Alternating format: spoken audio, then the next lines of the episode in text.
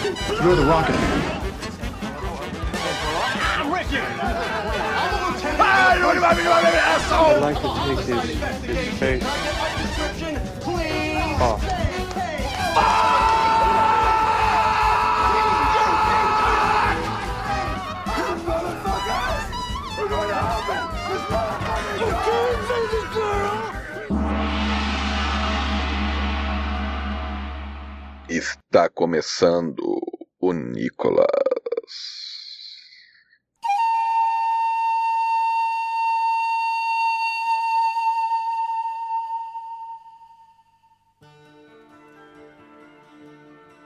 Bem-vindas e bem-vindos ao Nicolas, investigação aleatória recorrente sobre a carreira do grande ator internacional Nicolas Cage. Não estamos aqui para ver o dedo do trem bala, mas estamos aqui para ver uma ambulância em alta velocidade, dirigida por uma pessoa que realmente não está se sentindo muito bem para dirigir. Fica um pouquinho de medo e tal qual o Nicolas Cage, estou vivendo no meu limite, no limite de um feriadão que está para acabar. Rudney, você está no limite? E aí, PJ? Você está me escutando diferente, PJ? Eu, eu, tô- eu tô, eu tô, tá mais sexy a tua PJ, voz. Me liga, PJ. É isso aí, PJ. Estou com o microfone novo, dado pelo. Por quem, PJ? Quem foi que me deu esse microfone? Os padrinhos e a armadrinha É. do melhor podcast sobre Nicolas Cage que esse Brasil já viu. É isso aí, ó. Olá, pessoas, estou bem. Estou a um dia do meu aniversário. Olha Ou aí, seja, meu Deus. Já passou, então. Capaz Pois da é, gente, é capaz da gente entrar gravando no teu aniversário. Olha aí. Rapaz, só que loucura. É isso aí. Ah, que maravilhoso, Ah, cara. peraí, peraí, peraí. Eu estou de D2. Acabou a humilhação de ser o único da podosfera cearense a não ter tomado duas doses. É porque, pra quem não sabe, podcast é comorbidade, né? Aqui no Ceará. é, foda, é isso aí. E aí, D2, presta atenção. E você, JP Martins, está no limite? Sim, estou saudavelmente dentro do limite. Qual? Fica a dúvida aí no ar. Não sei qual. E quem está no limite também aqui com a gente, está aqui participando mais uma vez do podcast Nicolas. Ela que já não aguenta mais participar do podcast Nicolas, essa é a verdade. Mas a gente costuma insistir, a gente insiste em chamá-la pra cá. E ela insiste em ser educada e não negar. Luísa Lima. Luísa Lima, você está no limite, Luísa Lima? Vou nem dizer que foi plano B, não pra mim que queriam aqui, mas. Realmente não disse. Né? Então não era nem pra eu estar aqui, mas como pessoas mais importantes não puderam, é um jeito de chamar, né? Acostumada já, já é de casa. E como vocês, e você, como vocês ouvem aqui o podcast Nicolas, vocês já são tão unicólogos quanto nós que fazemos parte, vocês que nos acompanham nessa grande trajetória sabem como é que se dá assim o formato desse podcast. No primeiro momento, a gente tem o Cage Fact, um fato sobre a vida do Nicolas Cage, um fato novo, uma notícia nova, um novo pedaço desse grande quebra-cabeça, que quem sempre traz quando eu tô apresentando é o meu amigo Rudney, que nunca na história desse podcast me decepcionou, e não vai ser hoje também que vai me decepcionar, porque o Cage Fact dele vai ser muito bom. Aí eu te pergunto, PJ, será? Rapaz, eu tô aberto às dúvidas, tal qual um grande filósofo, tal qual uma criança nesse dia que a gente tá gravando aqui, dia das crianças, né? Tô aqui datando já de cara. Estamos aqui pra... Eu tô aqui pra aprender. Nem que seja me aprender a decepcionar. Rude, me ensine. Então, PJ, é o seguinte, a gente já falou algumas várias vezes da família de Nicolas Cage, né? Que pra quem não sabe, ele é um Coppola, é sobrinho dele mesmo, Francis Ford Coppola. E ele é primo também da Sofia Coppola, Uhum. né? Toda essa família aí. Mas aí, eu estava aqui procurando Cage Facts e achei uma notícia que é Nicolas Cage é primo de famoso ator e fãs não sabiam. Eita. agora eu quero saber se vocês. e agora eu quero saber se vocês não sabiam de verdade, tá certo? É, é o, é o The Rock? É o Jason Schwartzman. Exatamente aí, ó. Olha aí, Ou seja- rapaz. Senhor jornalista Victor de Carvalho, essa matéria foi publicada em 5 de 9 de 2021. Você não nos pega, parceiro. Cara, é muito, é muito caça-clique, né? Esse tipo de coisa. Fulano é, é primo de um famoso e você não sabia. Eu fico logo com raiva. Quem disse que eu não sabia? Eu acho que teve um, um tweet que viralizou com, tipo, com a- as pessoas surpresas com isso. Só que eu já sabia há muito tempo. Teve, inclusive. teve hoje, não sei se vocês viram, a atriz do filme de Cap- do Capitão América é presa por não sei o que. Aí, tipo, é uma moça que apareceu durante dois segundos entregando um bilhete bom. pro Capitão América, assim, sabe? É muito escroto, assim. Eu fico muito. Eu caio sempre nesse clickbait, porque eu sou curioso. Toda, toda vida que aparece tantas coisas que você não sabia. Eu me provo que eu não sabia. Eu vou aqui abrir um processo contra você. Agora pronto. As pessoas, cara, sabem, o jornalismo, antes de tudo, é a arte da fofoca, né, cara? É verdade. Então eles sabem que o que move o mundo é a fofoca. Então quer dizer que o menino Jejo Schwartzman é, é primo do Nicolas Cage também. Exatamente, mas aqui na, na notícia eu achei outro parentesco que eu achei curioso. Por quê? A mãe do Jason é a Talia Shire. Shire, Shire, Shire. Shooter. Xa, xa, xa, xa. Não, é, mas assim, quem é essa moça? Vocês perguntam. E ela, cara, é a Adrian do Rock. Oh, olha só. Olha só, então fica aí, ó. A família Ei, toda. Também não explicou muito bem quem é o Jason Schwartzes. É mesmo, Jason Thrashers, ele. Eu lembro mais dele do Scott Pilgrim, É, o né? Gideon. Isso, mas ele fez muita coisa com Wes Anderson. Ele fez aquele, não sei o que, dos Tenenbaums. Fez o Grande Hotel Budapeste, faz um papel pequeno. Ele faz outro papel pequeno no Moonrise Kingdom. Ele é o principal do Rushmore. Então é isso, gente. Tá aí, meu Cage Fact. Te decepcionei, ô PJ? Não, eu tô, tô, tô surpreso, assim. Eu acho, eu acho que eu sabia essa informação, mas eu que meio que apaguei, porque eu, eu não lembro muito do GG Chachas, assim. Pra mim ele é tipo um Owen Wilson sem tal com o nariz torto, entendeu? Ah, ele Uma tá no- assim. na quarta temporada de Fargo também. Ah. grande farro. Grande Fargo. É o Boa. Owen Wilson sem falar uau, né? Ou seja, que é o pior tipo de Owen Wilson.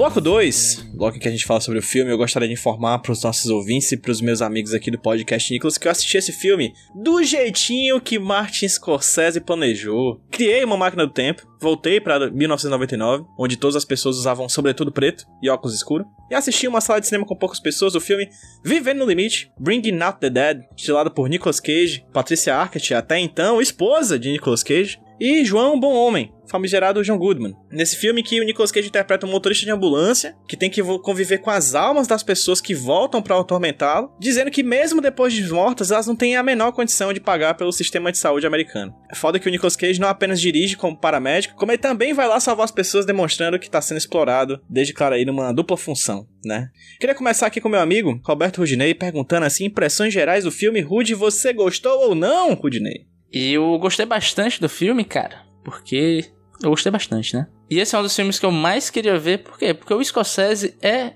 objetivamente meu diretor preferido. É o cara que eu mais gosto de ver filmes, apesar de eu ainda não ter visto tudo dele. É um cara que eu gosto bastante de acompanhar. E eu achei, cara, que é um filme, que é o tipo de filme que eu gosto, que ele meio que não tem uma história. Ele tem uma história, mas não tem uma história. Ele é um filme porque ele é meio episódico até. É meio que um episódio de Grey's Anatomy, só que um pouco mais é, contido dentro de si mesmo. E sem pessoas transando no hospital. E uma coisa que eu fiquei bastante surpreso é que eu fui preparado para ele pra ele ser uma porrada, sabe? Pô, o cara dirigindo uma ambulância tal, vai ser pesado.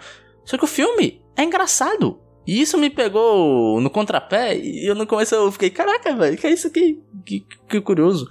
E eu curti basicamente tudo dele. Eu achei um belíssimo filme. Mas é aquela coisa. É engraçado porque é um belíssimo filme. Mas é aqueles filmes do Scorsese, quem já acompanha um pouco a carreira dele, que tem uns filmes que ele quer fazer, tá na pira de fazer, ele tá na vibe de fazer, que é basicamente o que ele faz hoje em dia. Ele só faz os filmes que ele deseja, né? Ele finalmente ficou com esse poder.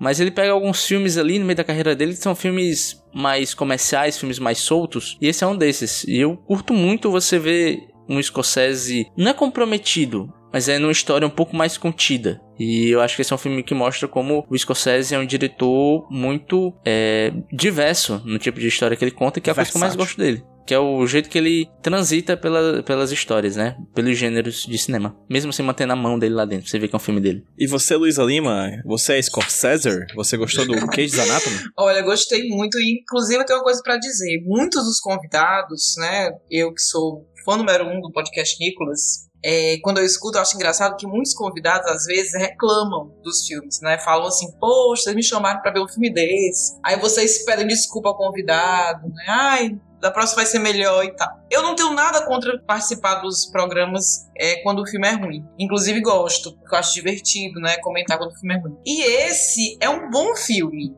Onde Nicolas Cage está muito bem. Então é algo assim. É...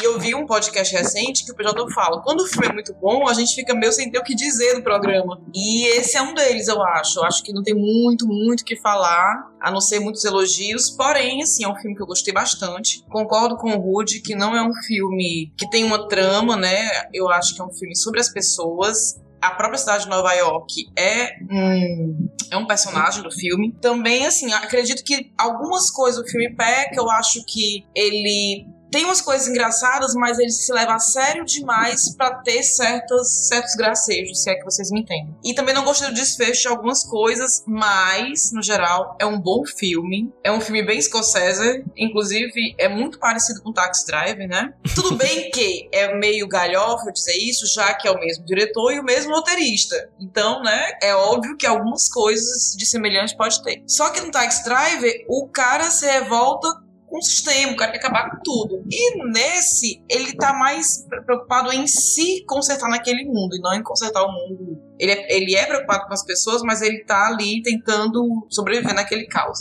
Então é isso que eu tenho pra dizer sobre o filme. Eu gostei muito, achei um bom filme. É, o Nicolas Cage, como a gente não vê muito, ele tá muito impecável nesse, nessa atuação e a gente fala mais sobre isso. Então é isso, foi uma boa experiência assistir. Eu não tinha visto esse filme ainda. Não achei um filme fácil de ver, eu não achei tão engraçado como o Woody achou. Achei um filme por, por horas, assim, por vezes, até difícil de assistir. Tive que parar algumas vezes. Mas, bom filme. Sem dúvida alguma, é um dos filmes que o Nicolas Cage já fez, né? E é um dos filmes que o Nicolas Cage já fez com o Scorsese, sem dúvida alguma. JP Martins, você gostou dessa mistura de Samu com Need for Speed? Gostei, não tem Need for Speed ou PJ. Tem, é, é, é, é missão de ambulância do GTA. É, Exato. talvez, tá mais perto, é verdade. É, com todas as emoções relacionadas às missões de ambulância do GTA também. Eu gostei bastante, eu achei engraçado sim. Tem hora que eu tava rindo alto desse filme. É, posso ser o quê? Insensível? Posso, é possível, é uma possibilidade. Mas é um filme realmente muito engraçado, às vezes eu fiquei surpreso com isso. Mas ao mesmo tempo é um filme muito sério. Pois é, eu, ach, eu achei que o que tinha de engraçado às vezes não cabia. Por exemplo, naquela cena. Eu achei uma cena tão pastelão, aquela que o porteiro lá. Desculpa te interromper, tá, JP? Mas assim, é que tu falou isso, eu lembrei da cena que o, o, o segurança do hospital vai abrir a porta e bate no pé do cara que tá lá deitado. Pra mim, destoou totalmente do que o filme tava vendo. O filme tava bem sério, bem tenso. Aí pá, tem aquela cena que parece de comer pastelão. Ai, sabe? Que não aconteceu. Não sei, eu achei tão. Aí foi, eu acho que é um defeito seu de aceitar as visões diferentes. Claro! E o pior acontece Mas- duas vezes.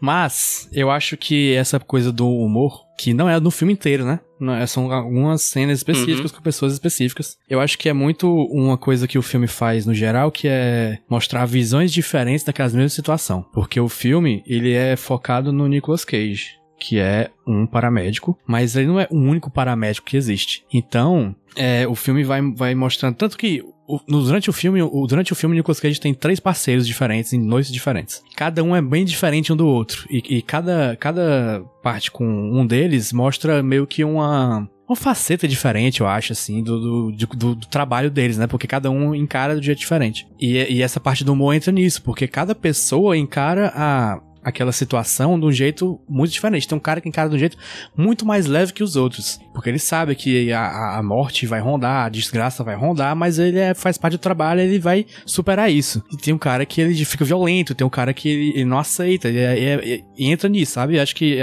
é- faz parte disso, essa parte do humor. É, o humor tem uma certa característica de normalizar as coisas, né? Pra demonstrar que não importa o quão estressante seja a situação que você tá vivendo, quando você vê a situação durante cinco anos da sua vida, querendo ou não, ela se torna o seu novo normal, né? Tem um pouco disso, eu acho, assim. Tem, tem uma coisa que eu acho interessante que vocês falaram aí, que eu concordo com tudo que vocês disseram. Inclusive as partes que vocês dizem que tem, tem horas que destoa ou não, que particularmente não me incomoda. Porque até meia hora do filme, até anotei aqui, nada de impressionante acontece, assim. É um filme que parece que é, um, é uma grande compilação de crônicas de uma pessoa que trabalha como paramédico em Nova York, assim. Então são várias histórias que são que são que vão revezando assim, tem uma história daquele personagem, aí depois tem a história de outro salvamento, tem a história de um outro salvamento, tem a história de, de um salvamento de, de nascimento de criança em que tipo é só aquilo e nada mais volta aquilo, assim. Então É porque, PJ, deixa eu só te interromper, porque uma coisa que tu não falou na sinopse, que foi uma sinopse muito bosta.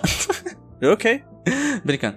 Mas uma coisa que tu não falou na sinopse é que a gente tá acompanhando uma semana na vida do Nicolas Cage. É um fim de semana, na verdade. Ele vai de quinta a domingo, assim, basicamente. Pois né? é, é uma semana de trabalho. Ele trabalha, acho que começa terça ou é quinta, não é? Quinta, sexta, sábado, domingo. Isso, quinta, você tem a folga dele, você não vê. Eu acho massa essa cena da folga, porque um dos dramas que o personagem tá sentindo é que ele não consegue dormir mais. Uhum. O trabalho, ele passou por uma situação que azucrinou tanto a cabeça dele, tá tanto na mente dele, que não deixa mais ele dormir. Então eu acho massa a transiçãozinha dessa cena, que é ele chegando em casa, tomando um café, aí a câmera vai pra janela e tem um time-lapse e pronto. Já começou o serviço dele de novo. É meio que como ele tá vivendo, né? Ele chega em casa, o tempo passa no instalar de dedos, ele já tem que trabalhar de novo. E é um trabalho que tá azucrinando a vida dele.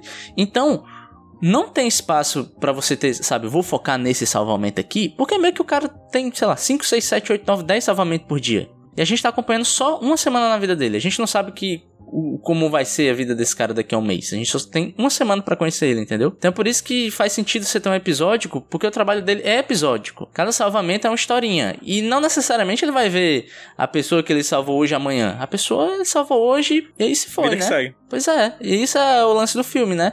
Que eu acho que eu, eu discordo da Luísa que o humor destoa, porque é, eu tô muito ligado com o PJ, que é aquela coisa. É uma situação de. Vou colocar uma situação de merda, é uma situação tensa pra todo mundo que tá ali envolvido.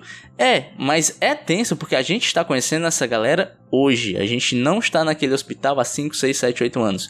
Tem um, um- uma ceninha que uma mulher fala assim: Ah, por que, que aquele médico é daquele jeito? Aí ele fala: Não, ele tá de turno dobrado. É a vida dele ser daquele jeito. Ele tá ali todo santo dia. Ele tá passando por aquilo todo santo dia. Então as coisas perdem o peso. E acontecem coisas engraçadas de fato. É tanto que tem uma ceninha que é o, o socorrista sentados numa rodinha conversando os causos da vida, né? Eu acho que o humor conversa muito com tudo que o filme tá, tá, tá narrando. Até porque não é um, um, um humor que você ri de um riso solto. É um humor meu.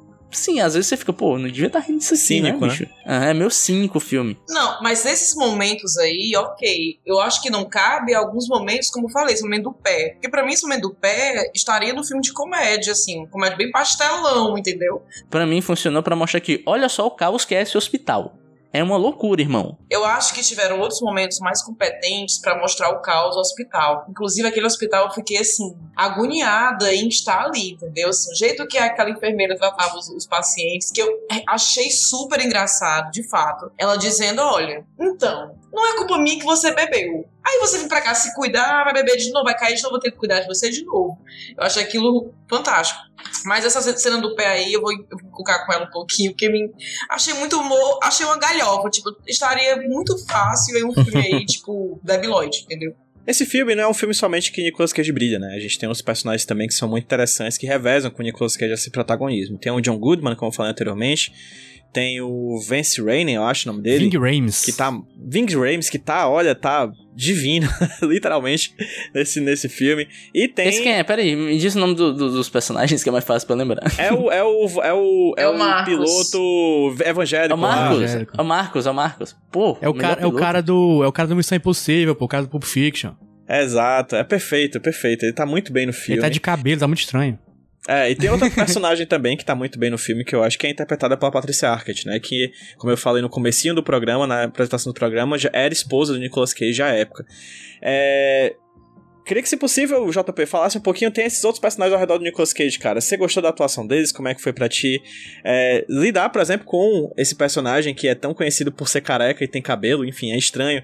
Enfim, como é que é pra ti lidar com esses outros personagens do filme, assim? Tu gostou deles também, cara? Cara, lidar com o Ving Rames de cabelo é muito difícil.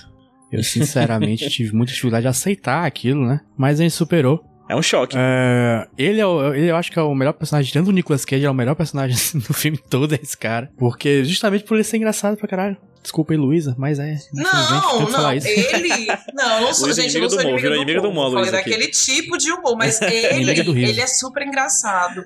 Tá muito bem, cara.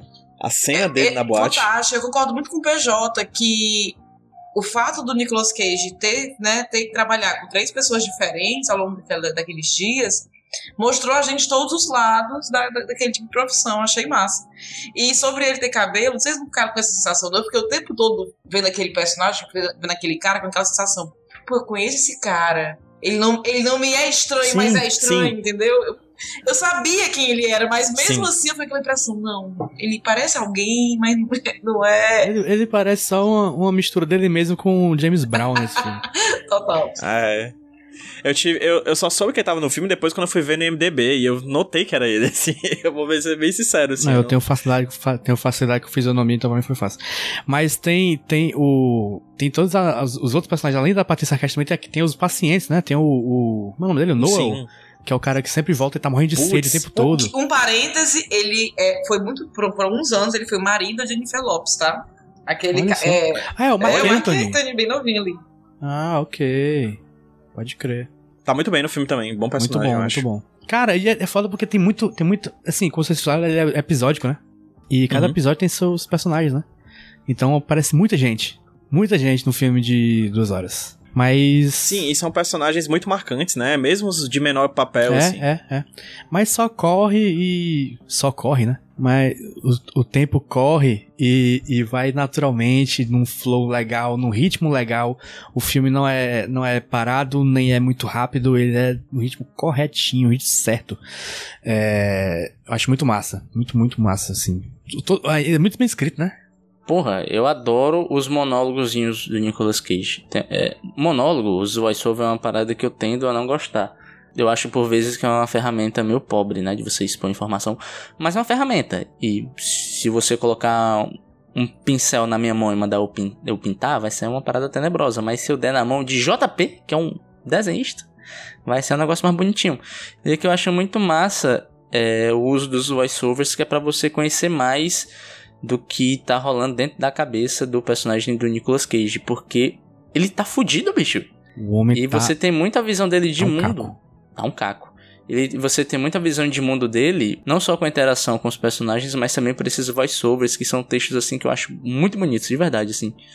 Tem uma partezinha que ele fala sobre o ato de salvar alguém, né? Uhum. Que ele fala que é tipo se apaixonar Uhum. que você passa o dia todo leve, você quase não pisa no chão.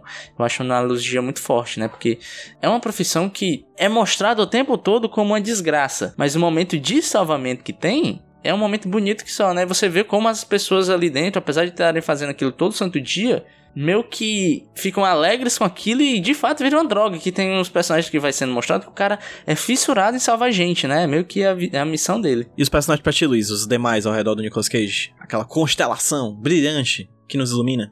É, eu gostei muito dos personagens periféricos. Eu não sei se vocês notaram que um dos personagens, um que é baleado, é o Michael Williams do Lovecraft Country, que infelizmente morreu esse ano. E, e ele, né, ele aparece lá e tal. E tem uma coisa bacana desses personagens que, que, que assim, vocês falaram que é meio episódio, tem vários personagens, várias situações. E realmente as- é, os personagens não têm tempo, alguns, né, de, de se aprofundarem mas a gente quer saber sobre aquela história deles, né? Mas assim, ao mesmo tempo, não fica.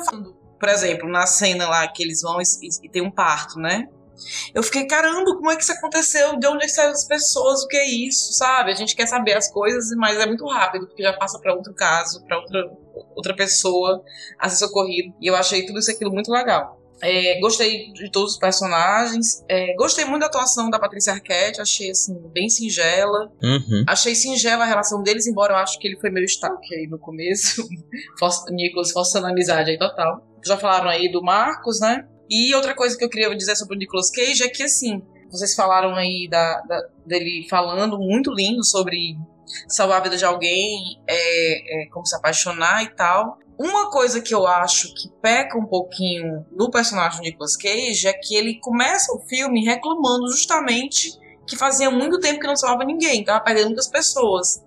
E quando ele salva alguém, é meio qualquer coisa, entendeu? Eu achei que assim, já que isso incomodava ele, ele podia, sabe, salvou um cara e foi tão lindo, ele ressuscitou um cara, ouvindo a música preferida do cara, sei lá. E pra ele foi meio qualquer coisa. Eu acho que ficou meio incoerente com que ele tá. Ah, tô mal porque não salvei ninguém. Aí salvei alguém. Ah, caguei, salvei alguém. Vou lá, vamos lá.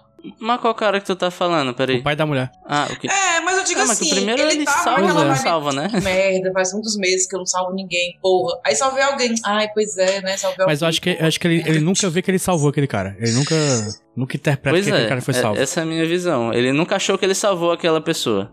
O que eu acho é o seguinte, o filme inteiro é sobre um cara que não consegue, é, que con- não consegue salvar um tanto de caso e consegue salvar tantos outros. Eles literalmente salvam um bebê, ele literalmente salva um velho, enfim, lá- salva várias pessoas. A questão é porque pouco importa isso. A grande questão é porque ele tem um caso que atormenta ele a vida inteira. Que é aquele caso daquela moça que aparece no, num pesadelo para ele. Inclusive, baita cena gravada de trás para frente. É um negócio, assim, absurdo, eh, de surreal, assim, o quanto aquela cena é bem feita. E aí não importa o que aconteça na vida desse cara, não importa se ele vai salvar mil pessoas num dia, assim. Ele ainda vai sentir que fez pouco, assim. Porque a grande questão não é essa. É, é, essas, essas vidas que ele tá salvando. A grande questão é aquela vida que ele não pode salvar. Que virou um caso obsessor, assim, da vida dele, sabe? É uma trajetória de alguém tentando se redimir perante uma moça que, que, ele, que segundo ele, ele matou. Só que não foi, né? A, culpa não é dele, assim. Nenhuma daqueles casos de morte ou de vida que acontecem no decorrer da trama são culpa dele, né? Mas existe esse caso que atormenta ele o filme inteiro, assim. A grande questão do filme é essa, assim, ele tentando ultrapassar uma barreira que ele não consegue. Na verdade, assim, não importa o que aconteça. A cena, a cena do nascimento das crianças, assim, é uma coisa mágica, cara. É muito foda, sabe? Ele literalmente tá lidando, assim, com personagens que estão dizendo que estão tendo filhos e ambos são virgens, assim. Tipo, é um espaço milagroso, assim. Né? É uma coisa milagrosa, é uma coisa realismo fantástico ali. Um pedaço de realismo fantástico. É, mas para ele tanto faz, assim, né? Não importa, assim. É só mais um caso. Enquanto ele não resolver consigo próprio aquele caso do passado, os fantasmas, né? Trazendo de volta os mortos, né? Segundo o nome em inglês, né? Bringing out the dead. Enquanto ele não lidar com esses mortos que ele tá trazendo do passado, eles não vai lidar com os vivos do uhum. presente, assim. Eu acho isso muito incrível, assim, né? E, e os, esses outros personagens ajudam, cara, é incrível como, como a constelação de personagens em torno do Nicolas Cage engrandecem o personagem do Nicolas Cage. Tudo, é tudo muito bem feito, assim. O, o, o JP falou uma hora, por exemplo, que o filme é muito bem escrito, né? O Nicolas Cage e o Martin Scorsese trabalharam com equipes de salvamento de paramédicos para composição, tanto da direção quanto da, da atuação do Nicolas Cage. Mas o Paul Schrader, né, que é o, o o roteirista do filme, ele também que ele é meu doido, ele também trabalhou com isso. Tem no IMDB uma, uma trivia interessante, que o primeiro caso de salvamento que ele foi acompanhar quando ele começou a pesquisa dele na verdade, não foi de um salvamento, foi para pegar pedaços, que foi de um, um, um, homem em situação de rua que foi atropelado e cortado ao meio por um metrô, assim, sabe? Então, é, é, são histórias muito pesadas, né? Que são, que são muito bem tecidas por uma equipe que se dedicou muito a se fazer esse filme. O Scorsese disse que odiou gravar esse filme, por exemplo, porque ele gravava durante a noite toda, toda a madrugada, no meio de dezembro, né? Então, pensa em Nova York no meio de dezembro, pertinho do Natal, e ele gravando tudo aquilo é, no meio da noite, assim, da madrugada, ele disse que odiou aquilo tudo. Então, é um filme que é exaustivo, assim. Eu não sei se vocês se cansaram assistindo o filme, eu cansei um pouco. Não porque o filme é, é, é demorado, mas é porque ele é exaustivo. Os tá todo mundo exausto naquele filme. Uhum. O Nicolas Cage, bicho, a maquiagem desse filme tá de parabéns, porque você vê ele já na primeira cena com a olheirazinha assim, né? Ele um pouco pálido. Isso vai sendo intensificado, vai sendo intensificado. Até no final da cena que você vai vendo o cara destruído, meu irmão. E... No final ele vira o cara do Estranho Vampiro. Igualzinho. Basicamente. É, assim, eu, eu falei que eu não concordo tanto com a comparação com o Taxi Driver. E de fato, assim, tem, dá para fazer paralelos. Dá para você fazer ligações ali. Mas uma coisa que eu sempre escutei sobre esse filme que é tipo, ah, o Taxi Driver de ambulância, sabe? Ah, Como não, se eu acho isso não. Esse filme não tivesse uma voz própria. É diminuído. Eu, é diminuir o pois filme. é, eu discordo pra caramba, porque esse filme ele tem a sua voz própria, certo? E ele tem significados diferentes do Taxi Driver, né? Assim, os dois personagens são postos como vítimas, né? De um. onde eles estão inseridos ali. Mas eu acho que o Vivendo no Limite, ele é muito mais claro onde ele quer chegar, né? O Taxi Driver, por isso que virou um filme de incel. Mas você tem um lado mais claro dele e você tem uma visão até um pouco não é heróica a palavra, eu vou usar a heróica dele, mas. Tipo assim, esse cara ele não é uma pessoa. Só que o mundo onde ele tá inserido, o ritmo de trabalho que ele tá tendo, tá massacrando ele, sabe? Ele não consegue viver porque o trabalho tá massacrando ele. Esse lance de a gente ter pequenas histórias e a gente ficar, pô, o que será que aconteceu com os bebês? Né? Pô, o que será que aconteceu com aquela com aquele com aquele outro cara que ele salvou, né? Que a gente nunca sabe. É porque ele também nunca sabe. E o que o PJ falou é muito certo, né? Que o lance dele querer salvar as pessoas é o que ele acha que ele precisa para ficar bom, mas não é o que ele precisa. É por isso que quando ele lá no final do filme, ele salva alguém, de fato, ele consegue salvar uma pessoa e a pessoa efetivamente olha para ele e fala: Cara, você salvou minha vida, muito obrigado. Ele não consegue sentir mais nada, porque ele meio que já quebrou. Sabe? A paixão que ele dizia que sentia não existe mais, porque meio que o trabalho, o ritmo que ele tá vivendo massacrou ele. E assim, essa, esse lance dele ter esse fantasma do passado, que eu achei muito legal, como, como a gente foi descobrindo aos poucos, né, o que aconteceu com a pessoa, foi bem, foi bem legal. E uma coisa, eu tava lendo uma crítica sobre esse filme, e o cara dizia assim: ah, foi tão bobo o que aconteceu que não justifica ele estar tá com essa culpa o tempo inteiro. Eu não concordo. Não, Nossa, ele quis dizer assim, não, não foi culpa dele, ele tentou salvar, apenas a mina né, não, não conseguiu, e aí ai, não, ele não tinha que carregar essa culpa. Eu não concordo. Eu acho que o filme explica bem direitinho isso. Eu acho que o filme explica que no fim, no fim de tudo não era culpa dele, ele carregava uma culpa porque é aquilo somatizado com outras coisas e porque ele queria ter salvo, e, enfim, tem, muito, tem os motivos dele lá. Eu acho que o cara não, entende, não pegou essa ideia que você falou muito bem, PJ, que no fim das contas não era culpa dele, as coisas são como são, mas assim, eu acho, não, eu não concordo com o cara, eu acho que, que sim, ele tem. Não é só aquele caso, mas foi aquele caso, sei lá, o estopim, digamos assim, né, que fez ele. Eu só acho que o filme cansou a gente nisso, entendeu? É, porque a, a, ele via demais a menina nos, nas outras pessoas. Tem um certo momento que parece que tá perseguindo ele do que aquela lembrança da culpa, sabe? Assim. Ficou aquela coisinha tipo. Tipo Fantasminha. Lembra aquele filme do Fantasminha que a menina fica em cima do cara? O Hack. Espíritos. É, pois, espíritos, não, espíritos, espíritos, é, espíritos. Espíritos. espíritos. Pois é, parecia isso. Parecia um espírito que tava perseguindo, não era nem mais aquela coisa da culpa. Eu achei que exageraram ali, pesaram na mão dela aparecer demais. Porém, eu achei que, que, que explicou direitinho porque que ele tinha aquela culpa. Talvez, é, eu acho que foi tantas coisas que foram acontecendo no filme, talvez assim, aquela não é bem é, redimissão do herói, mas assim, né? como ele foi vendo as coisas, acho que acabou, para mim, na minha visão, sendo rápido demais. Mas eu gostei muito de como foi contada a história. Realmente é um filme bem escrito. Realmente ele tá muito bem, o Nicolas Cage. É, esse cansaço dele, eu ficava cansada por ele. Eu ficava, macho, vem dormir aqui um soninho, vai lá. Volta aqui no meu colo, faça um cafuné. Porque ele tava acabado.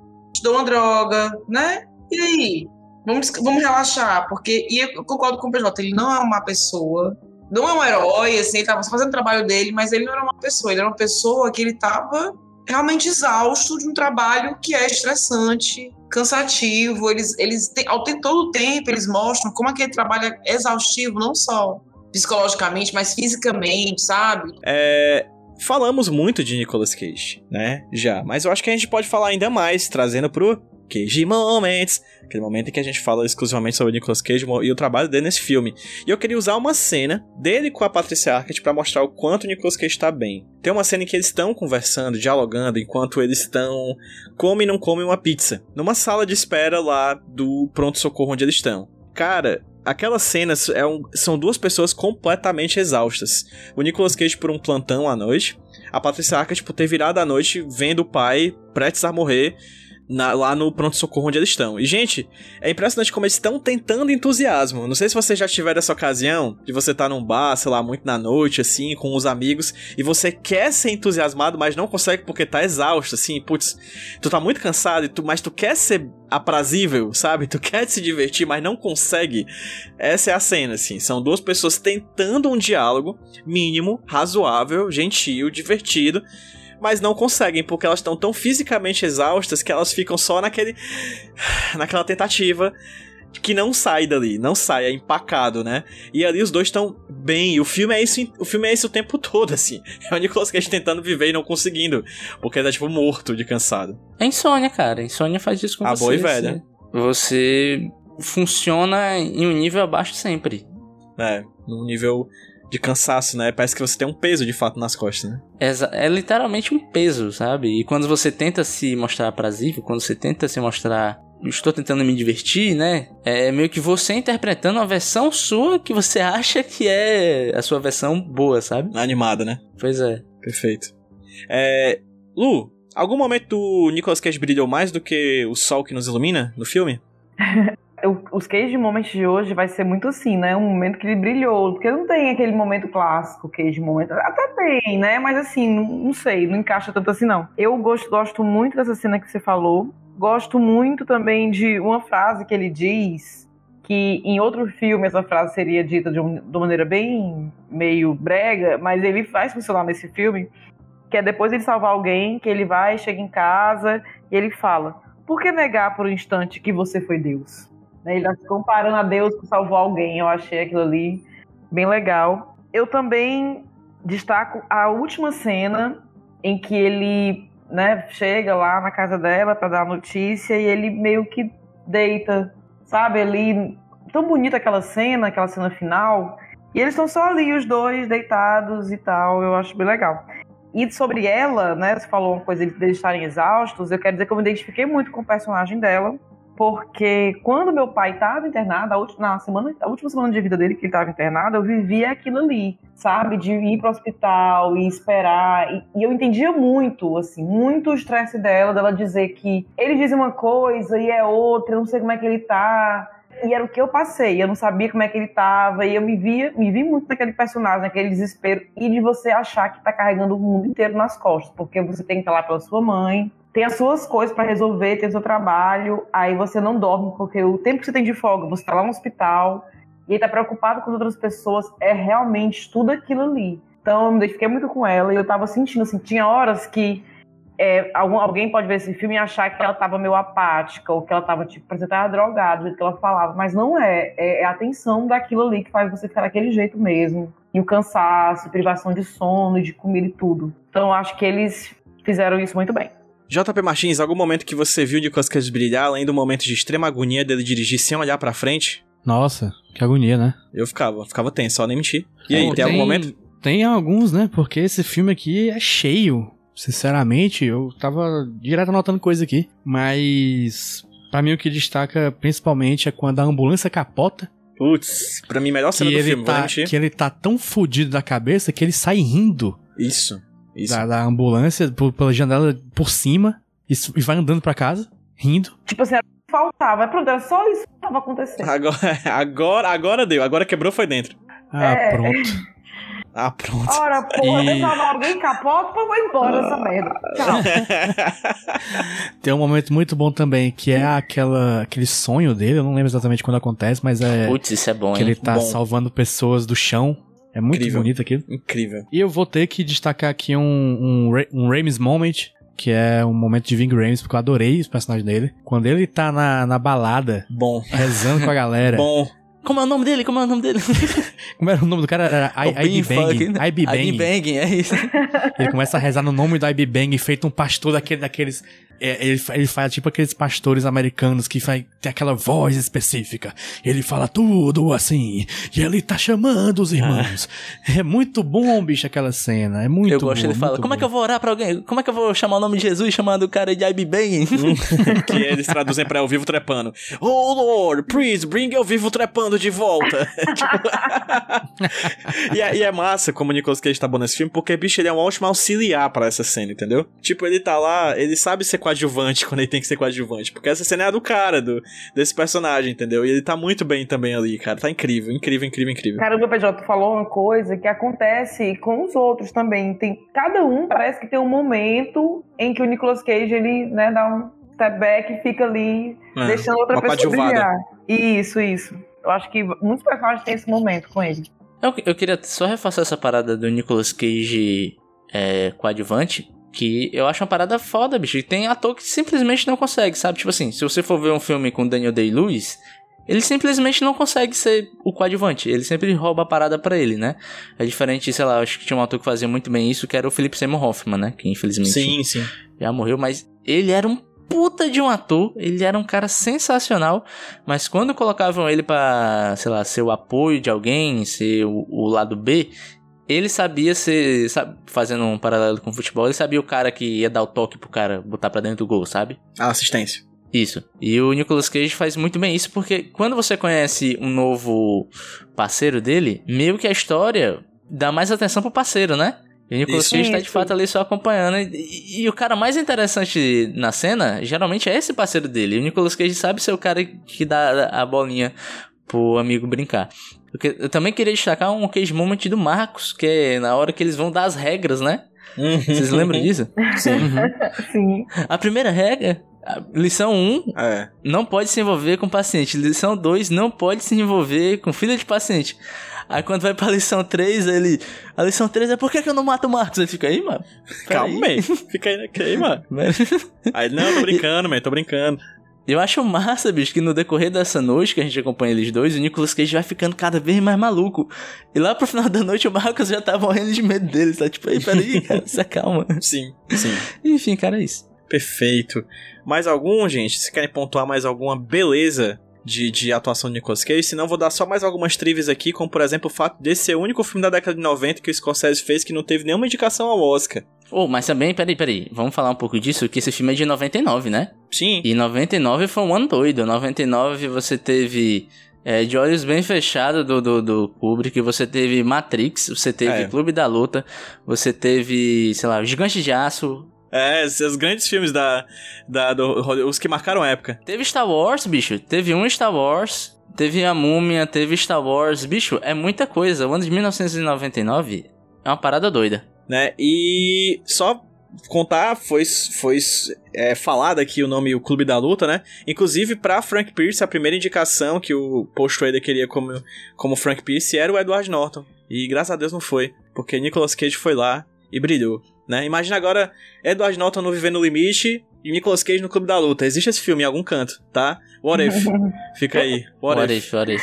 Mas a questão é, Nico- Nicolas Cage faria papel em Clube da Luta. Eduardo Norton faria o papel de Nicolas Não, Cage. Não Fica faria. aí, fica a em questão. nenhum lugar. Em nenhum lugar. Teve uma hora que o PJ falou que, assim, quando ele finalmente salva alguém, eu pensei que ele ia falar de um outro salvamento que acontece, que não necessariamente é salvando a vida, mas salvando a pessoa.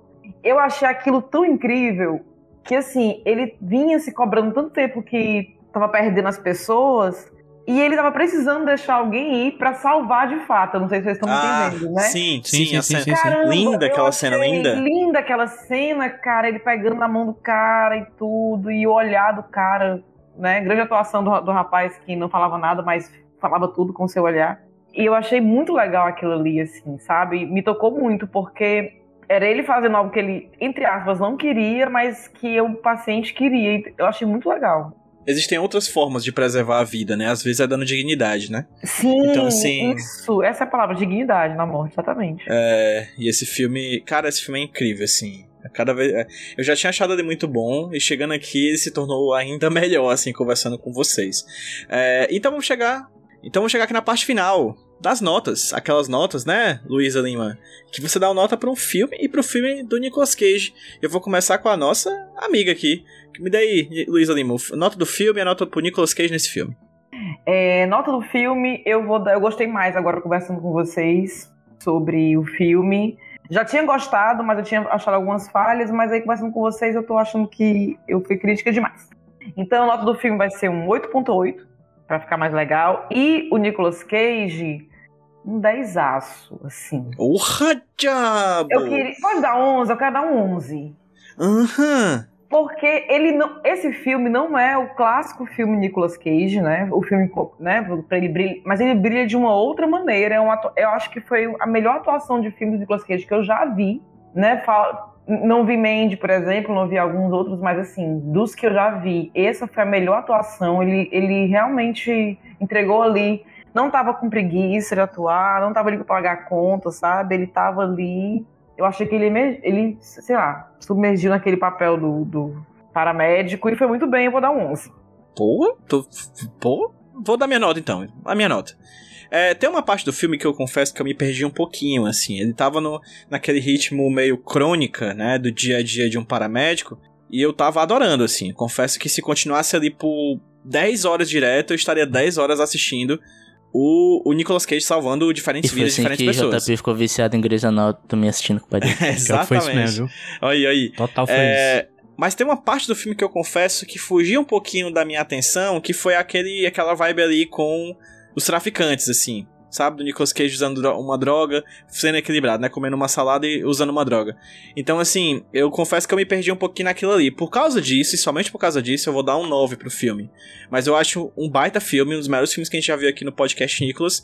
E pro Nicolas eu ia dar uma nota menor, mas conversando com vocês, gente, não tem como não dar um 10, assim. Sabe o que? É muito doido, né? Jota e Rude, a gente tá em uma sequência de filmes em que a gente tá dando boas notas por filmes, e eu tô com saudade de ver aqueles filmes Rei Bosta 3.5, com nota 4.8, Tu sabe? tá mesmo? Tô, Será? tô, cara, eu tô, tô, tô. Tem que ter um personagem, cara. Serei eu a defender os filmes ruins do Nicolas Cage? Não, mas olha, tá, tá numa sequência de filmes muito bons e essa aqui tá coroando mais um momento. Então, Nicolas Cage, 10. Rudney. Então vamos lá. É, eu acho um puta filme, eu gostei bastante. É mais um filme pra provar que a década de ouro, de fato, é os anos 90 de Nicolas Cage, principalmente de 95 aos anos 2000. Eu gosto muito da direção do filme, de como ela muda.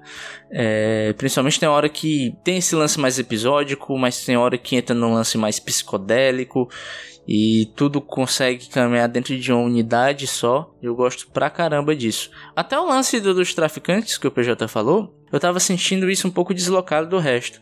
Mas existe um discurso ali que a gente pode até aproveitar, né? Que é. O cara fala, ah, as pessoas vêm aqui pra descansar, né, cara? E às vezes as pessoas precisam sair de si, sabe? Sei lá, de alguma forma. E esse julgamento, às vezes que tem um julgamento mais moral do que qualquer outra coisa, eu, eu acho que acaba sendo um pouco prejudicial, às vezes, porque até mata algum tipo de discussão que se possa ter sobre esse tipo de questão. Eu achei legal o filme dessa pinceladinha ali e tal. E eu acho que depois amarra legal com um pouquinho mais lá na frente. Então, pra mim, cara, eu achei um filme nota 10, assim, mas eh, de fato não achei nada que me incomodou muito, assim, eu achei um filme massa.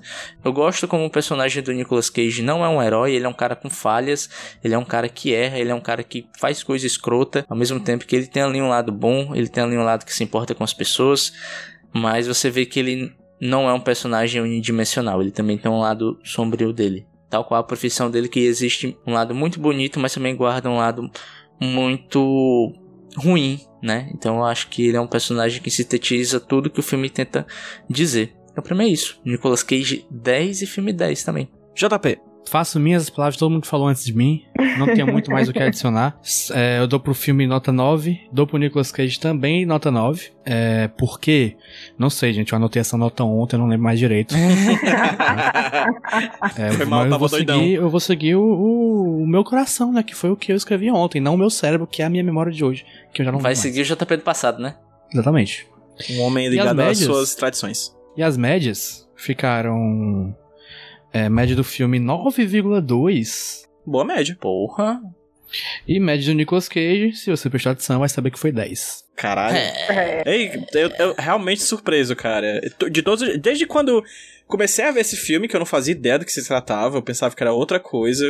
Ver o filme foi muito surpreendente. Gravar com vocês foi surpreendente e a nota também foi surpreendente pra mim, sendo bem sincero, assim. Em resumo, esse filme é do caralho, assista aí. Tem no Star Plus, né? Exatamente. Que é um que Vai ninguém lá. tem. Tu tem, Lu? Tenho, tenho, tenho, porque minha mentoria me deu. E assim, Aí? Star, Star Plus tem uma coletânea de filmes de Nicolas Cage. Eu agora vou poder ver todos que aparecer no podcast Nicolas. Eu vou poder acompanhar pra assistir o filme e depois ouvir o podcast Nicolas. Acho legal porque vocês falam. Olha, ouvinte, não escute não. Ou não veja não esse filme. Olha, não vá não. E hoje todo mundo vai ver, vai ver. É muito bom. Veja, pelo amor de Deus, veja. Então, Star Plus, se você estiver ouvindo isso aqui, dê uma piscadinha. Não, peraí, PJ, peraí, PJ. Pra gente conquistar o Star Plus, a gente tem que falar igual o Marcos fala com a atendente lá. Que ele, sempre que ela liga pra dar o caso, ele fica paquerando, ele fica. Deixa eu ajeitar o "E microfone aí, aqui, peraí. baby?" Vou Vai, pegar o PJ. microfone aqui. Star Plus, boa noite. Você tá aí sozinha? Tá pensando na gente? Se estiver, dê uma piscadinha, chega de patrocínio, bebê. Vai fazer bem pra nós dois. Pra nós quatro, cinco, pra toda essa nação Nicolóvia que nos ouve. Seja você também nossa patrocinadora. Chega aqui, vamos conversar.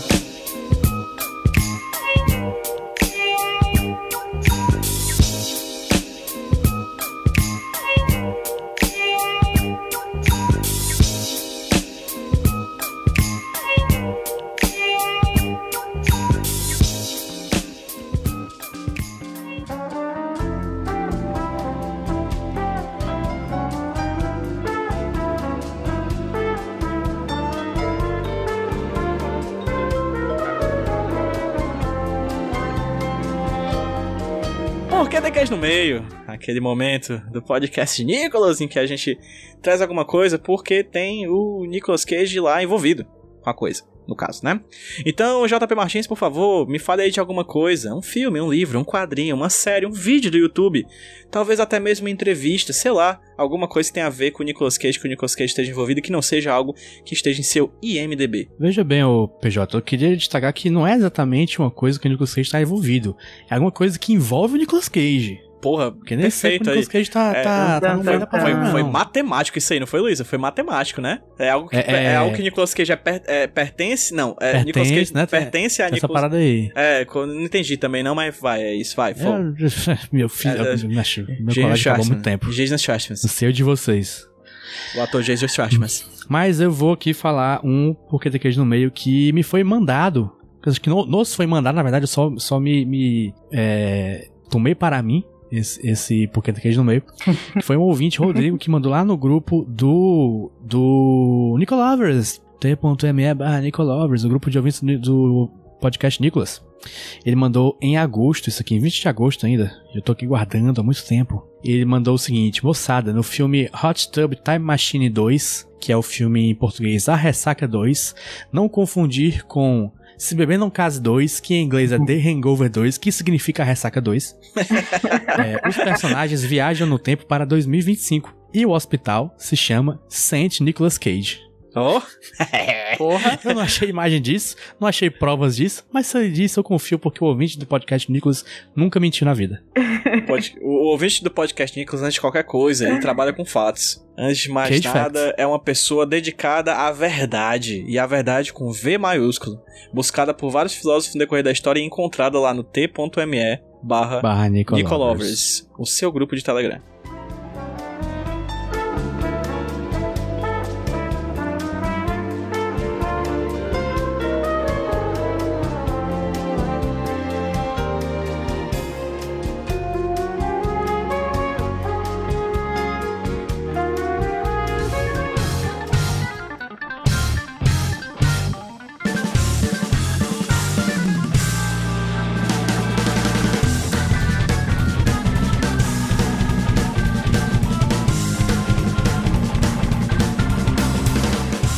Bloco, o bloco que a gente faz os nossos jabás e faz sorteio. Não sei, vamos deixar aí pro final do bloco. Daqui a pouco a gente vai saber.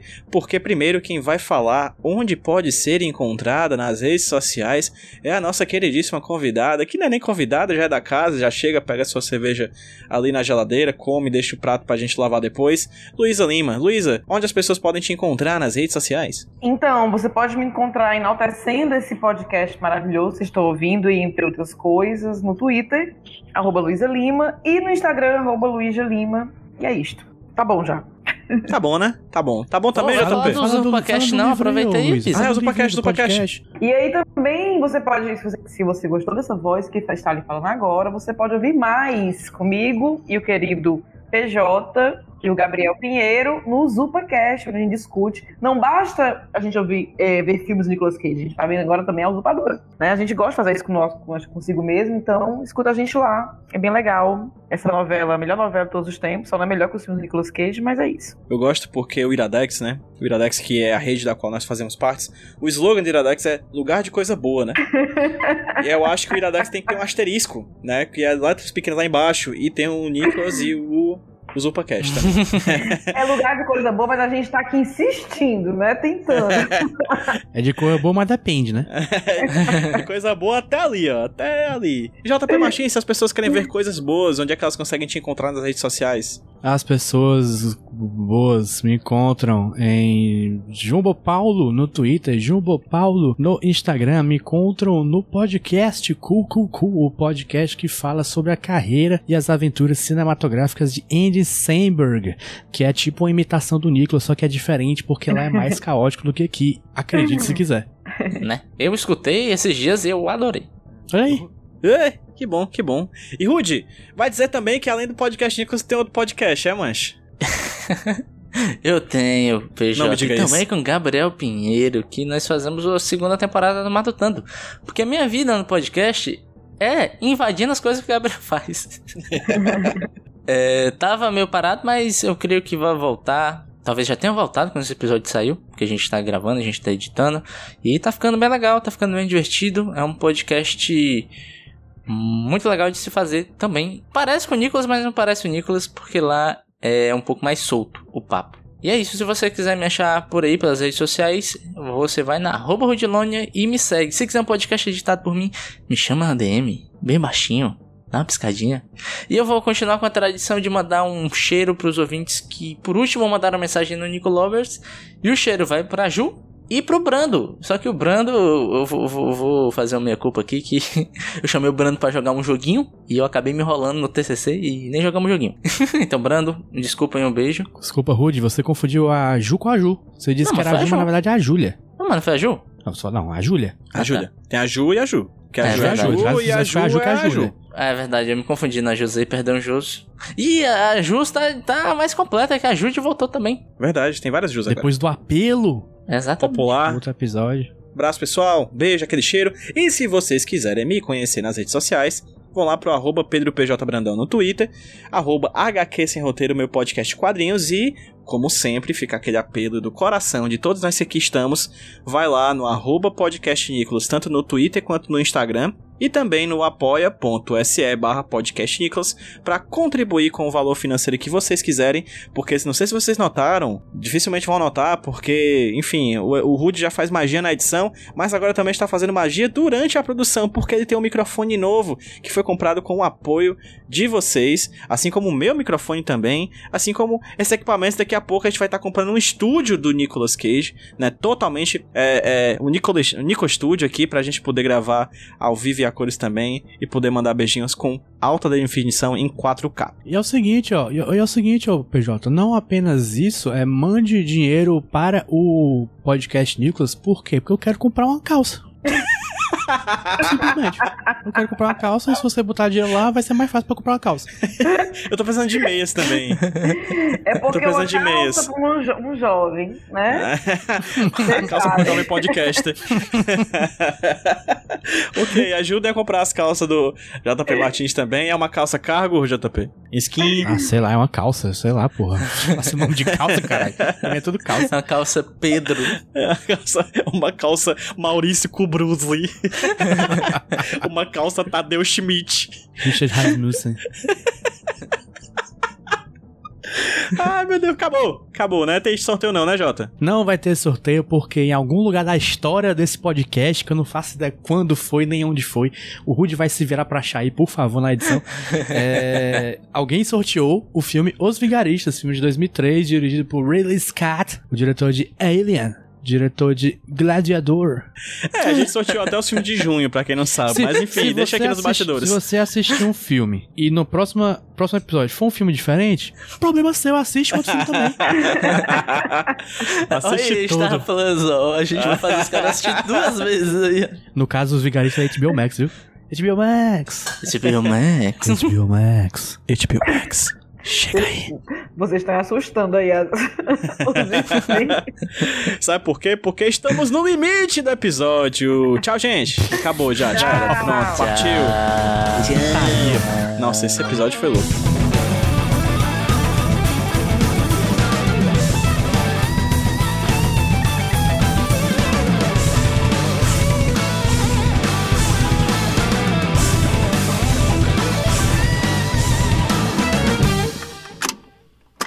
Eu sou o Rudinei e eu editei esse podcast. Eu sou o JP e eu sonorizei ele. Você pode ajudar o Nicolas compartilhando com seus amigos. E dando 5 estrelinhas no iTunes. Ajuda a gente, por favor. Deixe o seu recado depois do bip. Tchau!